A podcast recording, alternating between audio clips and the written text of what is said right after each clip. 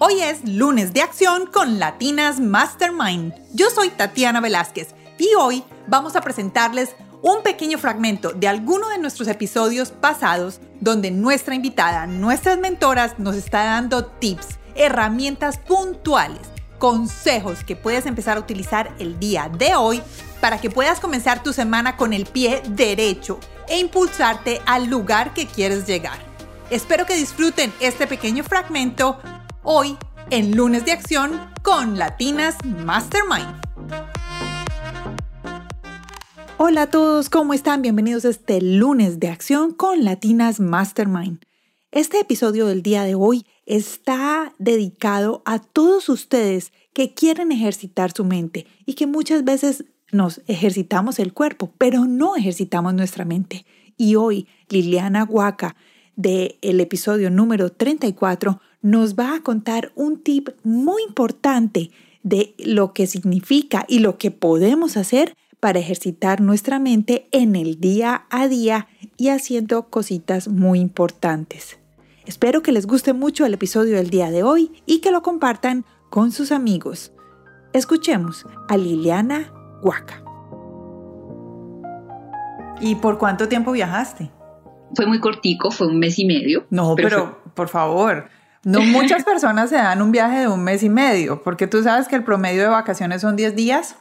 Claro. Poquitas personas se dan ese gusto. Y además que fue una cosa, digamos, mental. O sea, yo estoy totalmente convencida que los viajes te cambian la vida, pero que también hay cambios en el cerebro. Hay, una, hay un fenómeno que se llama la plasticidad y es que como estás enfrentándote a nuevas situaciones, a nuevas experiencias, idiomas, gustos y lugares, el cerebro empieza a expandirse y empieza a acumular conocimientos y experiencias para cuando estés en situaciones diferentes tú puedas reaccionar de la mejor manera. Esto es una cosa maravillosa que tiene el cerebro y por eso uno nunca debería dejar de estudiar y dejar de aprender, porque el cerebro es una máquina de absorber todo lo que le pongas. Ay, fantástico, qué rico. Me, diste ganas de, de, seguir aprendiendo. Esa es una de mis motivadores de vida, aprender, continuar, aprender todos los días de cosas diferentes.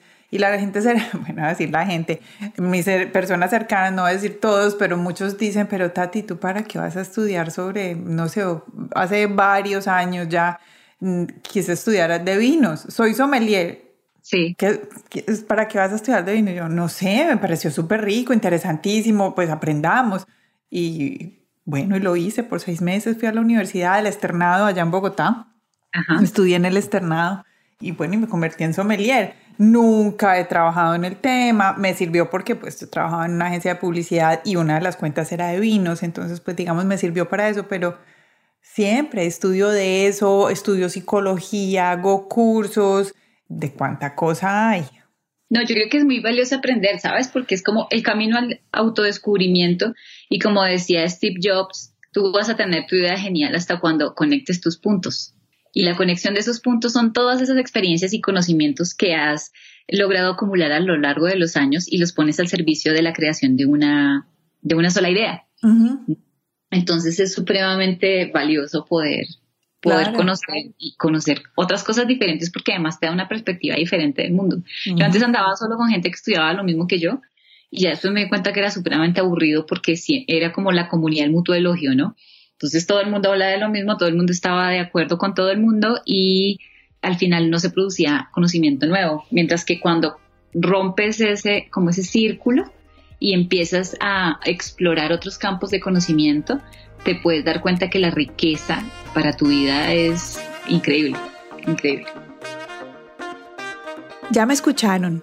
Aprender todos los días, aprender algo nuevo y activamente buscar cosas nuevas para hacer es muy importante para que nuestra mente no se vuelva perezosa, para que nosotros no sigamos haciendo todo en piloto automático, sino que también hagamos cosas nuevas, que nos reten, que reten nuestra memoria, nuestras habilidades, nuestra motricidad. Todo eso es muy importante para poder ejercitar nuestra mente. Espero que esto les haya servido mucho y si quieren escuchar el episodio completo con Liliana Huaca, donde ella nos contó su vida minimalista y cómo podemos empezar a tener una vida con menos cosas, vayan aquí a las notas del programa en el episodio número 34 y ahí van a poder escuchar todo lo que Liliana nos contó el día de hoy. Espero que estén muy bien, que tengan un excelente lunes y nos escuchamos el miércoles aquí en Latinas Mastermind.